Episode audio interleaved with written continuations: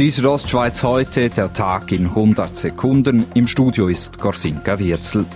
Das Schwarzeis auf den Seen im Oberengadin hat in den letzten Tagen sehr viele Besucher angelockt. Die Kantonspolizei Graubünden warnt jedoch, dass es auf den Seen zurzeit sehr gefährlich ist, da diese nicht durchgehend gefroren sind. Es sei in den letzten Tagen immer wieder zu Unfällen auf den Seen gekommen. Dabei hätten sich Personen leicht bis schwer verletzt. Der Großteil der Parlamentarier im Bundeshaus verdient Geld mit Nebenämtern. Das zeigt eine neue Auswertung der NZZ am Sonntag.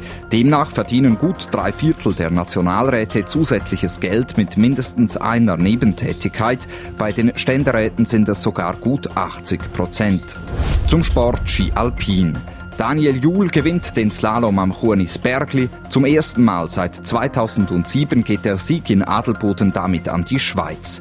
Juhl sagte nach dem Sieg, Heute war ich einfach reif für einen Sieg und das, das freut mich besonders, dass ich da in, in Adelboden konnte gewinnen. Zweitbester Schweizer war Ramon Zehnhäusern auf Platz 4. Zweiter wurde heute der Norweger Henrik Christoffersen vor dem Österreicher Marco Schwarz.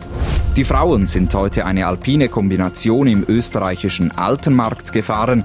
Wendy Holdener wurde dabei Zweite. Die Schweizerin musste sich der Italienerin Federica Brignone geschlagen geben. Die Südostschweiz heute, der Tag in 100 Sekunden, auch als Podcast erhältlich.